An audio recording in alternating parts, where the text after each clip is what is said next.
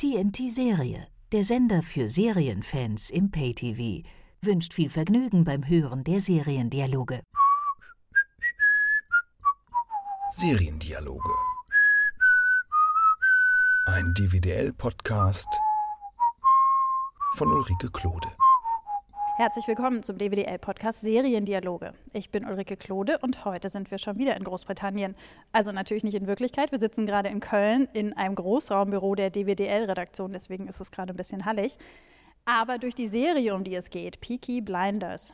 Franziska Meyer-Price hat die Serie ausgesucht und ich bin ihr sehr dankbar dafür, denn die stand schon ziemlich lange auf meiner To-Watch-List, aber ich habe sie leider immer wieder verschoben. Hallo Franziska, schön, dass du mitmachst und auch jetzt schon mal danke für deine Wahl. Hallo, freut mich hier zu sein. Franziska Meyer-Price ist Film- und Fernsehregisseurin und hat schon einige Serien gemacht, darunter zum Beispiel die wunderbare ARD-Vorabendserie Berlin Berlin und die RTL-Comedy Doctor's Diary, die hier im Podcast ja bereits ausführlich besprochen wurde. So, Franziska, dann erklär doch erstmal, worum geht es bei Peaky Blinders? Bei Peaky Blinders geht es um eine Gang ähm, aus Birmingham ähm, in den 20er Jahren, also 1920er Jahren, ähm, die durchaus mafiöse Strukturen hat. Und äh, natürlich ist es auch eine große Familie. Man merkt auch den großen Familienzusammenhalt und jeder einzelne dieser Familie hat natürlich auch seine Geschichte. Durchziehend als roter Faden ist das Kriegstrauma der Männer, ähm, die aus dem Ersten Weltkrieg ihre schrecklichen Erfahrungen mitgebracht haben. Das zieht sich eigentlich wie ein roter Faden durch deren gesamte Handlungen durch. Kannst du in zwei, drei Stichworten sagen, warum du die Serie so faszinierend findest? Wir diskutieren ja dann gleich nochmal über die einzelnen Punkte. Also ich finde es spannend, so einen Einblick in so eine Welt zu bekommen, weil ich mich tatsächlich also jetzt mit englischen Gangs bisher überhaupt noch nicht beschäftigt habe. Mafia-Filme kennt man ja rauf und runter. Ähm, das fand ich aber jetzt einfach mal einen interessanten Aspekt. Außerdem ist es ähm, super hip, modern, mit moderner Musik aufgezogen. Das macht einfach beim Gucken total Spaß coole Soundtracks, gute Kamera und gute Regie. Und wie bist du darauf gekommen, die Serie zu gucken? Die lief bei Arte und äh, ich habe zufällig reingeguckt und ich habe auch auf meinem iPad irgendwie Arte Plus 7 und ich guckte aber, glaube ich, irgendwie in der ersten Staffel in die sechste Folge oder was und dachte so, hey, das ist cool und habe mir die dann auch alle besorgt und habe mir die dann einfach alle nochmal angeguckt. Und jetzt lief ja jetzt vor ein paar Monaten lief die zweite Staffel und so. Das, war ganz das, cool. das heißt, du hattest vorher gar nichts davon gehört, sondern du bist wirklich zufällig ich reingestolpert. Bin reiner Zufall, ja. Weil das Problem ist natürlich bei mir, weil ich extrem viel arbeite und oft äh, ähm, gar nicht die Zeit habe, mich abends noch hinzusetzen, um irgendwas anzugucken. Gerade wenn ich drehe, funktioniert das natürlich überhaupt nicht, weil da gucke ich nämlich dann Muster von meinem eigenen Film. Das heißt, ich habe dann sowieso schon 16 zu 9 Augen und kann dann nicht noch mich auf was anderes einlassen. Da lese ich dann lieber. Aber da war dann gerade so eine Phase, da hatte ich dann gerade so ein paar Wochen Zeit zwischen mehreren Projekten und ähm, das war für mich äh, einfach nochmal so ein Fenster in eine andere Welt, die ich bis dahin noch nicht kannte. Du hast eben gesagt, tolle Regie. Ist das was, oder ist schwer zu fragen jetzt, ähm, schwer zu formulieren, ist das was, worauf du immer besonders achtest, weil du Regisseurin bist? Oder hast nee. du das auch vorher schon gemacht, bevor du Regisseurin warst? Nee, das habe ich vorher schon gemacht. Ähm, wichtig ist, dass einen das emotional packt. Es ist eigentlich egal. Äh, ich, ich gucke nicht auf die, auf die einzelnen Gewerke. Also ich war, also Gewerke heißt irgendwie, weiß ich nicht, tolle Regie, tolle Kamera und so. Das kann man dann, wenn man das mal so Revue passieren lässt, so für sich. Aber wenn ich beim Gucken bin, lasse ich mich auch total reinfallen. Mhm. Weil ich glaube, das ist, also für mich würde das überhaupt nicht gehen, außer es ist ganz schlecht, also so richtig schlecht, schlecht.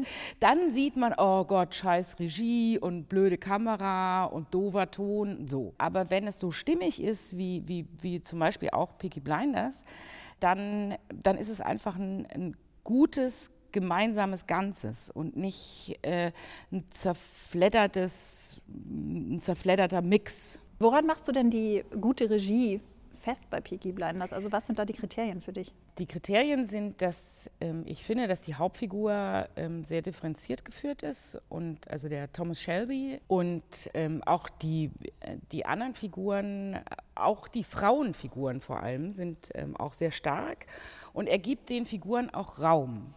Ähm, es wird, ich hatte so ein paar jetzt im Vorfeld so ein paar Artikel gelesen zu der Serie, die geschrieben worden sind und dann hieß es dann irgendwie, äh, ja, in der Zeit waren ja so viele Leute arm und das wird natürlich durch diese tolle äh, äh Kamera und, und die wahnsinnige Optik äh, völlig überdeckt und so weiter.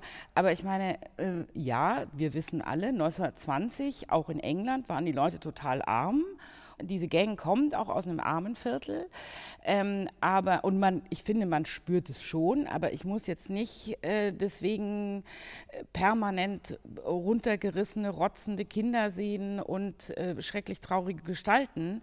Das kann man sich ja in seiner Fantasie vorstellen. Das weiß man ja. So. Was ich eben gut finde bei, bei der Regie ist, ähm, dass er den Figuren Raum gibt und auch Zeit lässt. Also die Serie ist zwar irre schnell, auch von den Schnitten her wahnsinnig schnell, aber ähm, in, in emotionalen Momenten gibt er den Figuren Raum. Und ähm, das ist schwierig, so einen Rhythmus beizubehalten über auch so eine lange Strecke und ähm, über so verwickelte Geschichten. Und dadurch werden, kriegen die Figuren aber Tiefe. Ähm, zumal sie eben auch die Tiefe jetzt vom Buch her haben, dass sie natürlich irgendwie ihre Kriegstraumata haben und äh, vergewaltigt worden sind, um, Kinder verloren haben, weggeben mussten, etc. pp. Also auch wirklich Schicksale, die sich da abspielen, wo dann oft natürlich nicht drüber gesprochen wird, wie das früher ja so der Fall war und Dinge dann erst wieder hochkommen. Aber ich finde, dass gerade von der Regie her genau auf solche Dinge Wert gelegt wird und dadurch wirst du auch als Zuschauer emotional, dockst du an, du wirst, gehst mit. Das heißt, dieses Raumgeben, das ähm, kann ich total nachvollziehen, was du meinst, aber dies, das funktioniert also nur, wenn man wirklich auch ausgeformte Figuren hat. Das Natürlich. heißt, ich als Zuschauerin würde es sehr wohl merken, wenn das Drehbuch oder die Figuren dieses Raumgeben gar nicht aushalten können. Richtig. Jede Figur braucht einen Background. Mhm. Und ähm, im allerbesten Fall äh, hat man das durch den Drehbuchautor oder durch die Autorin, die einem vorgeben, okay, wir können das zwar jetzt nicht zeigen, was vor zehn Jahren oder 20 Jahren bei deiner Figur war, aber das spielt immer mit. Oder du bist, weiß ich nicht, da und da aufgewachsen und sprichst den und den Dialekt und der wurde dir aber in der und der Schule abgewöhnt. Da verhält man sich auch anders. Ne? Und das sind ähm, so Dinge, ähm, die extrem wichtig sind. Und ich finde es manchmal, wenn ich selber ein Projekt mache, wirklich schwierig, wenn ich keine sogenannte Bibel bekomme, wo, äh, äh, wo die Figuren des Drehbuchs so einen Background bekommen. Mhm. Weil du hast dann einfach nur eine rausgenommene Sequenz aus deren Leben, über die dieser Film geht, weißt aber gar nicht, was haben die eigentlich vorher gemacht, wo kommen die her, wer sind die überhaupt und so. Und dann fängst du an, also ich mache das dann, ich muss mir das dann irgendwie selber aus den Fingern saugen, wenn es nicht da ist. In der Regel ist es da, mhm. aber ähm, das macht die Figuren halt extrem flach dann, weil man mhm. kann dann nicht richtig arbeiten. Wenn der mich fragt, ja, aber warum reagiere ich denn so? Ist das, weil ich ähm, mal in einem Schützengraben lag und äh, schreckliche Dinge erlebt habe oder weil ich immer behütet wurde von meinen Eltern? Da reagierst du völlig anders. Da finde ich, nehmen die hier bei Peaky Blinders wirklich sehr viel Rücksicht auf diese Backstories mhm. der Figuren. Und dadurch bekommen die halt auch ihre Tiefe. Du hast ja eben auch die Optik angesprochen. Ne? Das ähm, hat mich auch verwundert, dass diese Optik so teilweise richtig malerisch ist. Also so, da, wird ja sehr darauf geachtet, wie die Farben aufeinander wirken und ähm, wer jetzt gerade im Mittelpunkt steht. Und manchmal sind die, wirken die Bilder auch unglaublich inszeniert. Mhm da musste ich mich erstmal dran gewöhnen. Also, weil das ist ja so ein Gucken, was man so ähm, bei Serien gar nicht so oft hat. Ging dir das auch so? Das ging mir am Anfang auch so, wobei äh, diese Form ist ja schon so ein bisschen durch äh, Sherlock schon so ein bisschen angetriggert. Bei dem mhm. ist das ja auch teilweise so, diese sehr inszenierten Bilder. Kamerafahrten, 360 Grad, Zeitlupe dabei, die Kugel fliegt auf die Kamera zu, was auch immer. Ähm, das sind hochkomplexe Einstellungen, die auch digital bearbeitet werden müssen. Also das sind ähm, äh, die sind auch richtig teuer, diese Shots. Ne? Mhm. Also, also, ich finde aber, dass es bei Peaky Blinders tatsächlich, ja, ich nehme das wie so ein wie so ein Schauwert, den ich spannend, also das so ging mir das im, während ich mich so eingeguckt habe. Am Anfang fand ich es nicht so super und dann fing ich an, das richtig zu mögen, weil es für mich wie so, so, ist, als ob man in einem Museum an einem schönen Bild vorbeigeht und stehen bleibt und sich das genau anguckt und genau schaut, ah, da hat der so gezeichnet oder gemalt und da im Hintergrund ist das und da ist das. Und man hat die Möglichkeit, sich tatsächlich das anzuschauen, wie in so einem Hologramm oder wie auf einem tollen Bild in einem Museum. Und das hat man sonst nicht und dadurch entsteht so eine Phase der, oder ein Moment der Ruhe, der einem wiederum Zeit gibt, über das nachzudenken, was gerade gewesen ist, was vielleicht meistens dann ein Cliffhanger war oder hochemotional und das auch wieder sacken zu lassen. Also das ist durchaus auch eine dramaturgische, ein dramaturgischer Kniff. Finde ich einen schönen Vergleich mit dem Museum. Mir ist jetzt auch gerade eingefallen, es gibt, ich weiß nicht, ob das die erste oder die zweite Folge ist, in der Grace in dem grünen Kostüm, komplett grün. Man sieht sie nur von hinten, man hat die Figur vorher auch noch nicht kennengelernt. Einfach so quer über die Straße zu dem Pub geht. Und diese Szene steht, glaube ich, relativ lang dafür, dass sie einfach nur eben kurz die Straße überquert und zu dem Pub geht. Und ich und dieses Grün hebt sich so ab von dem Hintergrund und ich habe die ganze Zeit überlegt, wer ist diese Figur, was hat die zu bedeuten und boah, was für ein schönes Bild ist das mit diesem Grün, was sie da hat und ja. irgendwie, natürlich habe ich es dann auch gleich wieder überinterpretiert von wegen die Hoffnung und so, aber, ähm, aber es ist ja auch wirklich da war mir noch nicht klar, wie wichtig die Figur werden wird. Aber man hat trotzdem gespürt, dass das jetzt was ganz Besonderes ist, dass dieses grün gekleidete Mädchen oder die grün gekleidete Frau da jetzt mhm. rübergeht. Das war schon, war schon toll. Ja, siehst du, also ja. genau, was du jetzt gerade beschreibst, dass er eben durch diese sehr stilisierten Einstellungen die Aufmerksamkeit und den Fokus auf etwas legt, wo man die Möglichkeit hat, sich selber in seiner Fantasie Dinge auszumalen, mhm. grüne Hoffnung und äh, keine Ahnung, ach, wer ist denn vielleicht noch das Kind, was vorbeiläuft, äh, so, ne? Ähm, oder eben der Fokus nur auf dieser Person liegt und nur von hinten und wer mag das sein? Und man eben wirklich die Möglichkeit hat, sich darüber Gedanken zu machen, so wie du das getan hast. Mhm. Und das ist ein spannender Ansatz, der nicht so oft bedient wird in anderen Serien. Ja. Und ähm, oft ist es ja so, dass einfach man, man hält dann quasi frontal auf die neue, eine der Hauptfiguren mit drauf und zeigt die und dann weiß man, aha, okay, das ist jetzt der Auftritt oder die knallt mit irgendjemand zusammen oder so, das Übliche. Mhm. So, und dann weiß man, ach ja, alles klar, das ist jetzt die, die neue von. Mhm. So, äh, aber das, das finde ich eben hier auch wirklich einen neuen Ansatz, Figuren oder, oder Handlungsstränge einzuführen äh, über eben diese sehr stilisierte Kameraarbeit oder Kameraregiearbeit, weil es den Fokus und die Fantasie einfach nochmal in die richtige Richtung lenkt, aber erstmal in eine Richtung lenkt und man ist es nicht so gewöhnt. Wir sagen ja ständig irgendwie, ja, man kann das Fernsehen nicht neu erfinden und man hat immer irgendwie die und die Einstellungen. Ja, hat man. Aber die beweisen jetzt tatsächlich, man kann dramaturgisch auch nochmal neue Punkte finden, um Dinge herauszustellen, so wie sie es eben bei, bei Peaky Blinders machen. Das finde ich wirklich bemerkenswert. Also deswegen, das war auch einer der Punkte, warum ich fand, dass ähm, das eine Serie ist, über die man mal sprechen muss. Ich finde in dem Zusammenhang dann auch auffällig, dass sie wirklich für jede Staffel einen durchgehenden Regisseur haben. Ja, ähm, was in Serien ja gar nicht so oft zu finden ist. Oft sind das ja wirklich wechselnde Besetzungen. Ähm, also noch interessanter hätte ich es gefunden, wenn sie einen durchgehenden Regisseur haben, aber das hat wohl irgendwie nicht geklappt, keine Ahnung. Aber es sind jetzt drei verschiedene, die jeweils die Staffeln gemacht haben. Mhm. Ich habe bisher nur ein paar Folgen der ersten Staffel gesehen. Merkt man denn irgendwie in der Regie einen Unterschied zwischen der ersten und der zweiten Staffel? Nee, tatsächlich nicht. Die okay. haben wahrscheinlich einfach ihre Line-Producer und wen auch immer da sitzen, die natürlich sehr genau darauf mhm. gucken, dass, dass das eine Einheit ist. Ne? Also ja. das hast du ja bei anderen Serien im Prinzip auch. Und da schauen in der Regel die Producer drauf.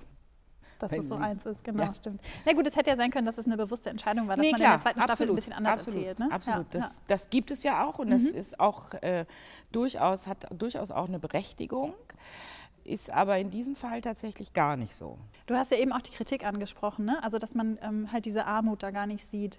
Ich hatte das auch gelesen im Vorfeld und habe dann auch für mich überlegt, ob ich das ein Problem finde, mhm. weil mir dieses dieses Malerische auf der einen Seite halt am Anfang gewöhnungsbedürftig erschien und auf der anderen Seite war mir das eben auch aufgefallen, dass ich ähm, da jetzt irgendwie diese Armut in, in den armen Vierteln in Birmingham halt nicht spüre. Aber dann habe ich mir eben auch überlegt, mein Gott, das ist halt ein es ist sowieso ja eine fiktive Geschichte und das ist ja, es ist ja keine Dokumentation und die Armut kommt trotzdem rüber in bestimmten Fällen und äh, wenn dann die Zimmer stilisiert heruntergekommen aussehen, dann sehen sie trotzdem heruntergekommen aus, auch wenn das nicht die Armut ist, die ich mir vorstelle. Also das ja. fand ich schon auch. Ähm also so sah ich das auch. Also weil ich fand auch, also wenn man tatsächlich sich mal ein bisschen mit der Zeit beschäftigt hat. Das war nun gerade so Industrialisierung und ähm, viele Leute in den, in den Städten, die vom Land gekommen sind, ähm, wahnsinnig viele Armenviertel, die Leute in, in einem, weiß ich nicht, in 20 Quadratmeter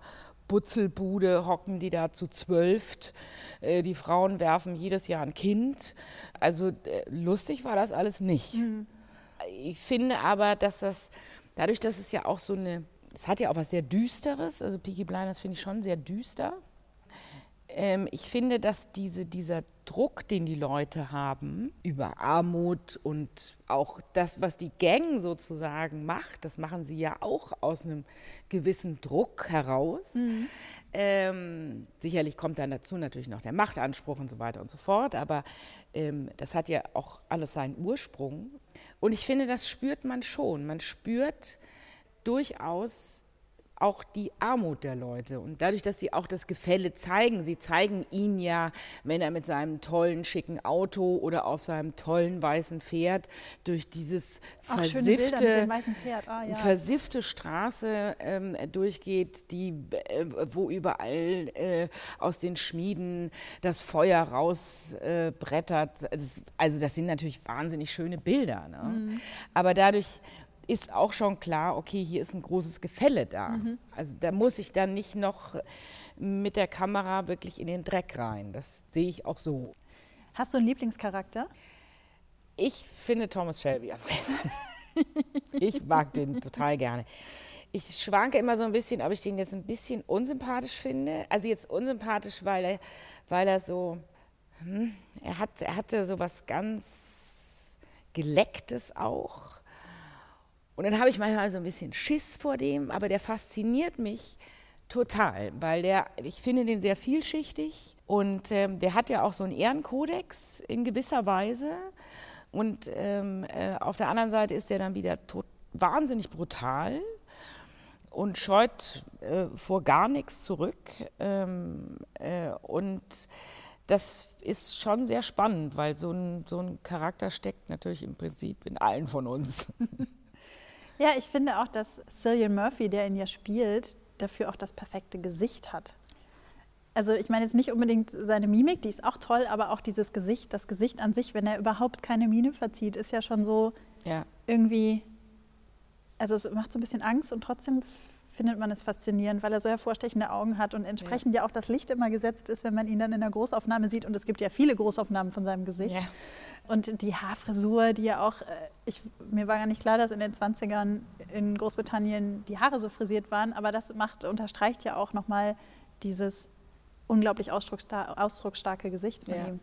Diese sehr faszinierenden Augen. Ja, ja, und äh, die Sommersprossen. Und äh, der hat ja auch Wangenknochen. Der hat mich auch, das erinnert mich dann auch wieder an äh, Benedict Cumberbatch, ähm, den du eben auch schon angesprochen hast mit Sherlock. Das war, der hat Wahnsinnswangenknochen. ich finde aber auch als, ähm, als Gegenpart zu ihm ähm, Grace ganz toll besetzt. Ja, die mag ich auch die sehr. Die mag ich auch sehr, aber ich mag auch gerne die, so, jetzt habe ich den Namen vergessen, seine Tante. Ähm, Äh, Polly, Polly, genau. genau, Tante Polly. Die Die ja auch so Wahnsinnswangenknochen hat, die Schauspielerin. Helen Ja. McCroy ist das, glaube ich, ne? Polly finde ich auch großartig, weil die ähm, ähm, eben auch durch den Verlust ihrer beiden Kinder, wobei die Tochter ja dann, wie man dann erfährt, ähm, ähm, in Australien verstorben ist. Ich meine, die Leute sind ja damals, keine Ahnung, an einem schlechten Zahn gestorben oder am Blinddarm sowieso. Und also das äh, war ja irgendwie relativ normal, dass jemand gar nicht so alt wurde.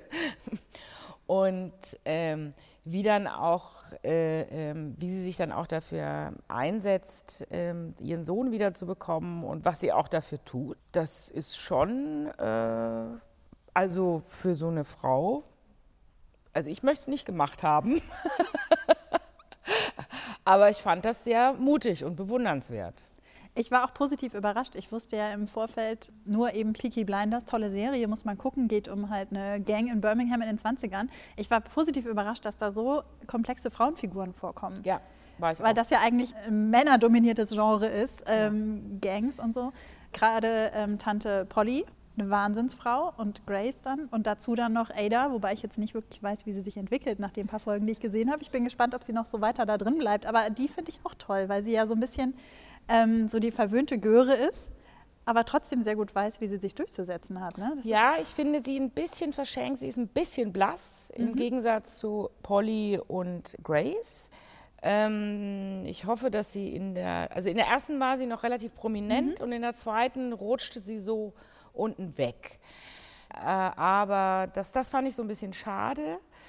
Äh, da tritt dann eher nochmal Grace in den Vordergrund, beziehungsweise die, ähm, ähm, da habe ich jetzt tatsächlich den Namen von der vergessen, die am Ende der ersten Staffel, das ist so eine Prostituierte, mit der ähm, Shelby ähm, ab und zu schläft und am Ende der ersten Staffel bietet, bietet er ihren Job als Sekretärin bei ihm an. okay. Und die hat auch eine ähm, ziemlich tolle Rolle in der zweiten Staffel. Die kommt dann nochmal richtig raus und spielt auch wahnsinnig gut. Okay. Du hast ja eben schon angesprochen, dass du den Soundtrack auch ganz toll fandst oder findest. Bei dem Soundtrack war es bei mir so, dass ich schon beim Titelsong, also als ich die ersten Minuten quasi gesehen hatte, den Titelsong hörte, dachte ich mir, verdammt, was ist das denn? Und ich habe gestoppt und habe eben gegoogelt, weil es kam mir so bekannt vor. Und es ist ja wirklich Nick Cave. Ja. Ich war hin und weg und ich dachte mir, wow, ja, die Serie kann jetzt einfach nur gut weitergehen, weitergehen wenn sie als Titelsong Nick Cave and the Bad Seeds hat. Und ähm, wir spielen das jetzt mal hier in den Podcast kurz ein, damit ihr, liebe Hörer und Hörerinnen, euch das auch kurz mal vorstellen könnt, wovon wir jetzt reden. Take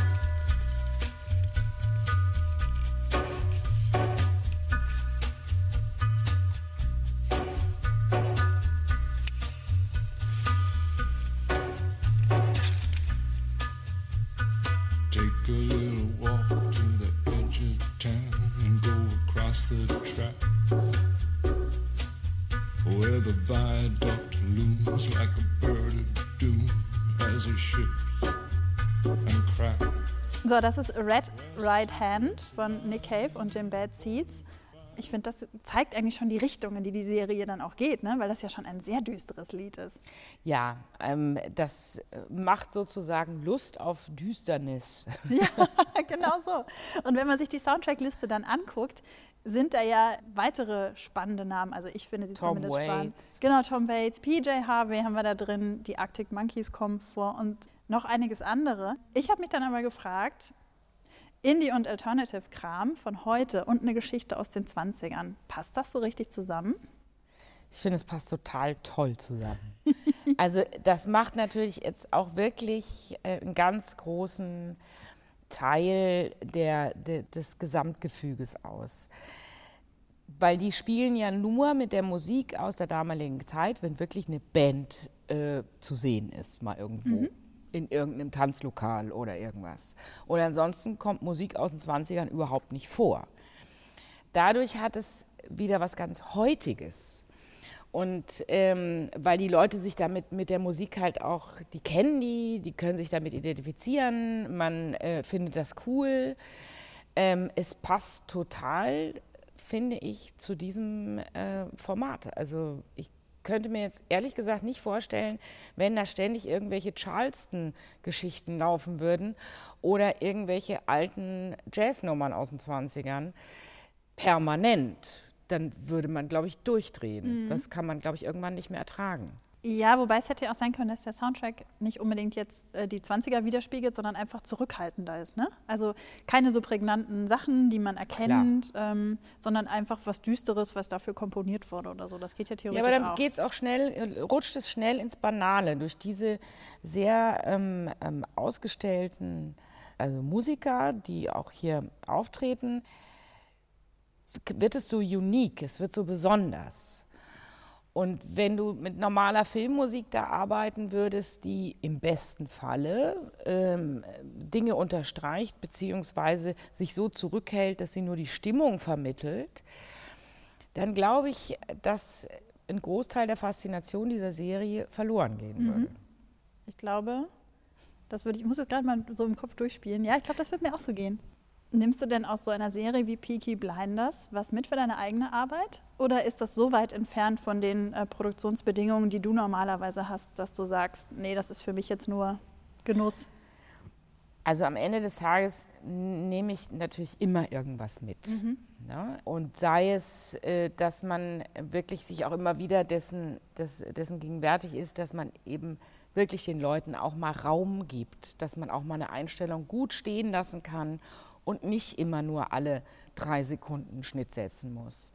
Den muss man natürlich, wenn es schnelle Sequenzen sind, trotzdem machen. Ne? Aber also ich lasse das auf mich wirken und nehme dann so partiell Dinge, die ich jetzt gar nicht so richtig benennen kann, mhm.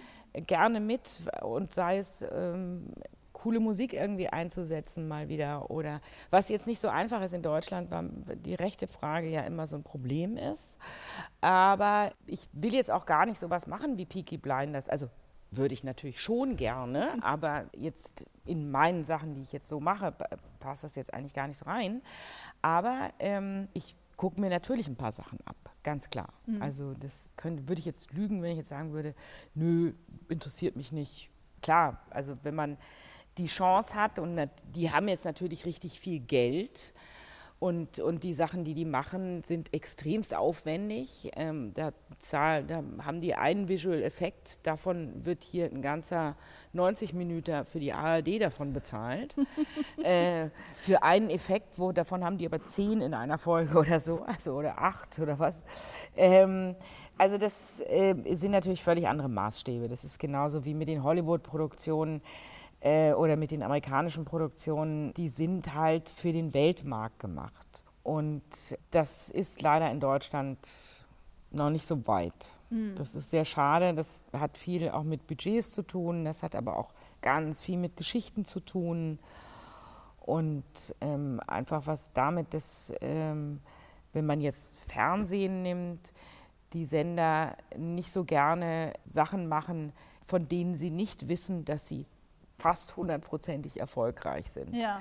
Was die Kreativität natürlich irrsinnig begrenzt, weil du einfach, du darfst dich nicht was trauen. Das mhm. ist, man versucht es dann immer, oder ich und viele andere Kollegen, äh, wir versuchen das natürlich immer irgendwie unterzuschieben, aber am Ende des Tages ist es der Kunde, sprich das Fernsehen äh, oder der Redakteur, der dann sagt, nee, das ist jetzt mir zu brutal oder zu dies oder zu das oder zu abgehoben, ähm, das äh, müsst ihr rausnehmen. So, mhm. Das erlebt man leider sehr oft. Es gibt natürlich auch sehr coole Redakteure, die einen dann auch mal machen lassen, aber ähm, das Gros lässt sich da halt vom vermeintlichen Massengeschmack leiten und äh, dem muss man dann auch Genüge leisten. Und das ist ein bisschen schade und in Deutschland.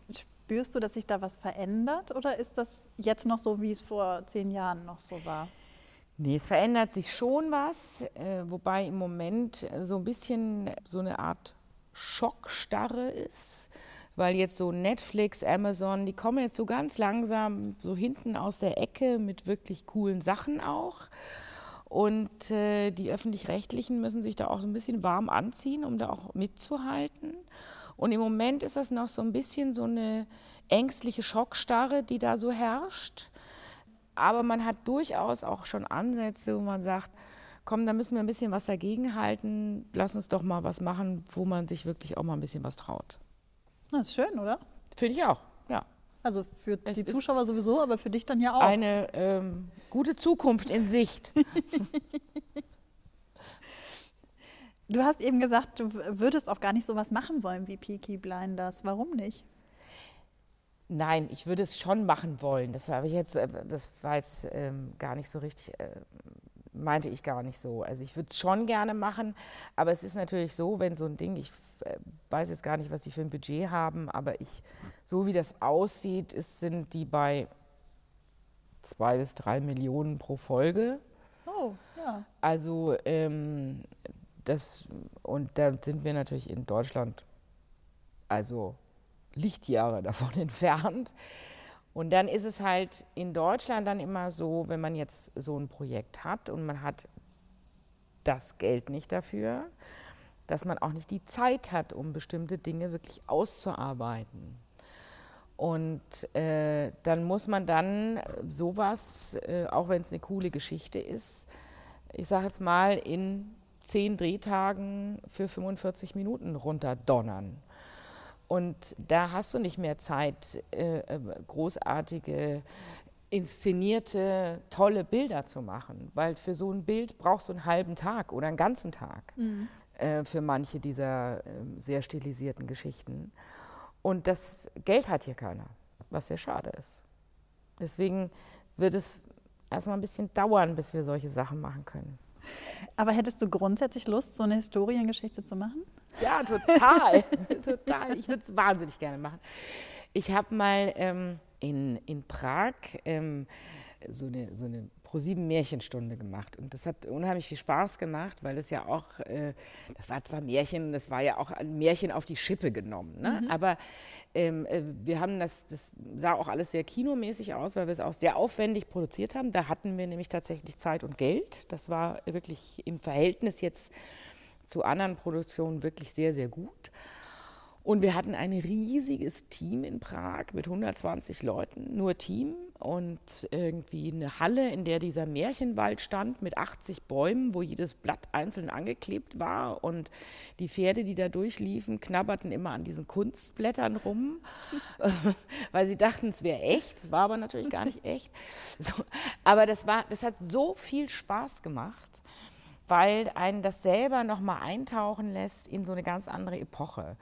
Also ich werde jetzt demnächst irgendwie die Chance dazu haben, in die 70er, 80er Jahre einzutauchen, also jetzt 1970, ähm, 80. Ähm, was auch spannend ist, aber es ist natürlich nochmal was ganz anderes, in eine Zeit einzutauchen, die mit einem selber so gar nichts zu tun hat, wo, wo man nie war und wo maximal die Großeltern waren. Äh, Und wenn die einem nichts erzählt haben, dann weiß man vielleicht was aus Büchern oder Filmen, aber das war es dann auch schon. Ne? Und deswegen ist das, würde ich das total gerne machen. Also Und du hast ja bisher sehr viel Comedy gemacht, ne? Ist es so, dass du lieber Comedy machst als sowas Düsteres oder hat sich das so ergeben? Nee, ich mache einfach total gerne Comedy. Es ist auch, finde ich, ähm, manchmal schwieriger, eine gute Comedy zu machen, als, ich sage jetzt mal, einen, einen normalen Krimi, der Täter, Mörder, Opfer, Polizisten, so. Ähm, Also, äh, und bei, bei Comedy die Gratwanderung zu finden, okay, wo wird's peinlich? Wo ist es noch lustig und wo steht es genau auf der Kippe, sowohl jetzt für den Zuschauer als auch für denjenigen, der es spielt. Ähm, das macht total Spaß, das rauszukitzeln. Das finde ich sehr spannend. Die, die erste Folge der zweiten Staffel der Seriendialoge, ähm, da hatte ich nämlich ein Gespräch mit Manuel Meinberg, den Drehbuchautor. Ähm, wir haben über Friends geredet und der hat auch gesagt, Comedy schreiben ist eigentlich das Schwierigste, was es gibt. Jetzt sagst du, nicht nur Comedy schreiben ist total schwierig, sondern auch Comedy drehen ist total schwierig. Ja, inszenieren ist wirklich schwierig. Also Wow. man fährt eigentlich ständig eine Gratwanderung. Das kann total peinlich werden und super in die Hose gehen. Ähm, es kann aber auch wirklich lustig werden. Und genau diese, auf dieser Linie zu marschieren und das durchzuhalten, ist echt schwierig. Dann ist es umso mehr schade, dass es viele Leute gibt, die Comedies total unterschätzen. Das finde ich auch, aber Viele wissen auch, dass gute Komödien auch die Königsklasse sind. Also das wissen mittlerweile auch viele aus der Branche. Auch wenn das offiziell lustigerweise keiner so wirklich zugibt. Weiß auch nicht, warum das so ist. Bei mir ist es so, dass ich ähm, seit so zwei, drei Jahren Comedy-Serien unglaublich gerne gucke, weil die sich so entwickelt haben. Also da steckt so viel Drama oft auch drin. Aber dieses Drama wird halt anders verpackt und so, dass ich damit viel mehr anfangen kann oft, als Ja. wenn es einfach nur eine total spannende Serie ist, wo die Charaktere gar nicht so stark Ja, ausgeformt es ist sind. vielschichtiger, ne? Ja. weil es ist, betrifft einen immer ein bisschen selber auch, weil man, selbst wenn man jetzt mit dem Drama mitgeht, das Leben ist ja selber nicht immer nur Drama, sondern du gehst über die Straße, auch wenn jetzt gerade irgendwie dein, dein Freund schwer verunglückt ist und du bist total traurig und es ist alles schrecklich und du gehst über die Straße und irgendjemand lächelt dich an oder macht was Lustiges und du musst lachen und es ist, oder es sagt irgendjemand was Komisches zu dir oder es passiert irgendeine lustige Situation und so, so ist das Leben ja. Es ist ja nicht immer nur schrecklich. So, und deswegen kann man, glaube ich, mit, mit einer äh, guten Comedy-Serie oder Dramedy persönlich irre viel anfangen, weil es so tatsächlich sehr vielschichtig ist. Na gut, zu lachen gibt es bei Peaky Blinders ja nicht so viel. Nö. Aber zu gucken. Auch mal schön, genau. Wie groß ist denn eigentlich der Einfluss eines Regisseurs bei der Serie? Wir haben das ja eben schon mal ganz kurz angesprochen, als ich sagte, dass es ja eigentlich ungewöhnlich ist, dass jetzt eine ganze Staffel bei Peaky Blinders vom selben Regisseur gedreht wurde. Das ist total abhängig von dem Produzenten und von den Bedingungen. Also es gibt Serien, die ich auch gemacht habe, wo man ähm, sehr viel Einfluss hat und ähm, sich extrem einbringen kann. Und es gibt Serien, da hat man nicht so viel Einfluss und wird, ja, ich sage jetzt mal fast kontrolliert von der, Produ von der, von der Produktionsfirma und vom Produzenten. Ähm, das ist schwer zu sagen. Also kann man eigentlich gar nicht so verallgemeinern. Wie groß war denn dein Einfluss bei Berlin Berlin? Äh, ziemlich groß, weil ich ähm, tatsächlich ja auch die, ja, zusammen mit dem Autor und dem Produzenten so die Mama bin. Also ich habe ja damit auch gestartet und war ja schon dabei, bevor es au- auch nur einen einzigen Schauspieler gab. Das heißt, wir haben schon ähm, zusammengesessen über den ersten Exposés und äh, haben uns schon Gedanken darüber gemacht, okay, wie, wie arbeiten wir auch visuell tatsächlich? Und deswegen war das wichtig, den Regisseur ganz früh mit einzubeziehen. Und es war wirklich super, weil man auch sich wirklich auch gegenseitig so vertraut hat, dass man auch Dinge äh, am Set gemacht hat, ohne jetzt permanent den Produzenten anrufen zu müssen und sagen, du, ich habe jetzt da mal kurz was geändert, das hat jetzt Einfluss auf die nächsten zwei Bilder, aber nicht auf die Rest so, ich mache das jetzt mal eben. So, und das konnte man eben machen. Und das kannst du im Prinzip heute gar nicht mehr. Das geht nicht mehr. Da hat sich also was zum Das hat Negativen sich, ja, das hat sich eigentlich, man ist oft nur noch so ein Ausführender. Und das ist ein bisschen schade. Aber dadurch, dass wir nächstes Jahr, wenn alles gut klappt, Berlin, Berlin den Kinofilm machen Oh, schön. und daran schon arbeiten, ähm, gibt es da bald vielleicht eine Fortsetzung. Ach, zumindest im großartig. Kino. Mit denselben Schauspielern? ja, da Wunderbar. kommt aber dann noch jemand dazu, aber Ja. äh, prinzipiell mit denselben Schauspielern. Und auch es wird dann- ein Wiedersehen geben. Ist das dann, ich weiß gar nicht, wie lange ist denn Berlin Berlin her? Also wir haben gedreht von 2000 bis 2004. okay, das heißt, da sind jetzt zwölf Jahre dazwischen. Ja. Sind die auch zwölf Jahre gealtert dann? Die sind dann zwölf Jahre gealtert. Ja, Boah, ich bin gespannt. ja es wird, glaube ich, sehr lustig. Es wird aber auch so, dass selbst die Leute, die die Serie jetzt nicht kennen, ähm, trotzdem Zugang finden werden zu den Ja, Filmen. muss ja, sonst, sonst Ne? geht also, das ja gar nicht. Genau, Es gibt ja auch viele Leute, die kennen das gar nicht. So. klar. Wobei es war zu der Zeit ja schon wirklich sehr dominant im, im Ja, aber man will ja auch die Jungen kriegen. Ja. Man will ja auch die jungen Zuschauer kriegen, die jetzt vielleicht 15, 16 sind oder so und die kennen es maximal von ihren Eltern. Mhm. So, aber die waren damals halt äh, ja zwei Jahre alt oder was. Also ob die es dann so gesehen haben, weiß ich nicht. Die können mit Ähm, Lolle nichts anfangen, stimmt. Nee. Ja. Ne? So, wir müssen ja die Zeit bis dahin überbrücken. Ja. Hast du noch ein paar Serientipps? Ähm, ja, ich muss ja eine Lanze brechen für die europäischen Serien, weil ich finde, dass da im Moment wirklich tolle Sachen am Start sind, jetzt mal abgesehen von Peaky Blinders. Ähm, finde ich zum Beispiel Borgen ganz toll, also die dänische Serie. Ähm, die habe ich verschlungen, also großartig gespielt, tolle Plots. Ähm, fast keine visuellen Geschichten, aber lebt halt ähm, aus äh, wirklich sehr, sehr guten Büchern und herausragenden Charakteren, wirklich toll. Ja, ganz ähm, kurz, äh, kannst du erklären, worum es geht bei Borgen? Ja, bei Borgen geht es um die dänische Ministerpräsidentin, die in der ersten Folge sozusagen auf dem Weg zum Präsidentenamt ist. In der zweiten Staffel ist sie dann ähm, sozusagen angekommen. Ähm, da ähm, hat sie natürlich ständig mit äh, politischen Gegnern, aber auch mit Anfeindungen aus der eigenen Familie und Problemen und so und zu tun. Und die machen dann aber viele Geschichten um sie herum, ob das jetzt ihr Pressechef ist oder äh, eine, eine, junge Journalistin. Äh, deren Geschichten werden auch erzählt, immer im Kontext natürlich zu der, zu der Präsidentin. Und das ist schon sehr spannend. Politische Machenschaften, Liebe, Tod, Mord, alles äh, dabei. Und ähm, das äh, fand ich schon wirklich cool. Die Dänen können es halt. Die können es, ja. Ähm, wobei die Schweden können es ja mit Real Humans auch ganz gut. Das, ähm, das ist ja so eine ähm, etwas abgehobene Geschichte über über menschliche Roboter, die auch so aussehen wie Menschen, aber natürlich irgendwie sich abends statt schlafen äh, an die Steckdose hängen. und wo in einem, der ist glaube ich so, ein, so eine Art Hybrid, so eine Mischung aus Mensch und Roboter, weil der Vater von diesem äh, Robotermenschen. Äh, der hat seinen Sohn verloren und hat irgendwie das Gehirn von diesem toten Sohn, der ertrunken ist, gescannt und hat das diesem eingepflanzt, diesem Typen. Also, glaube ich, habe ich das noch in Erinnerung.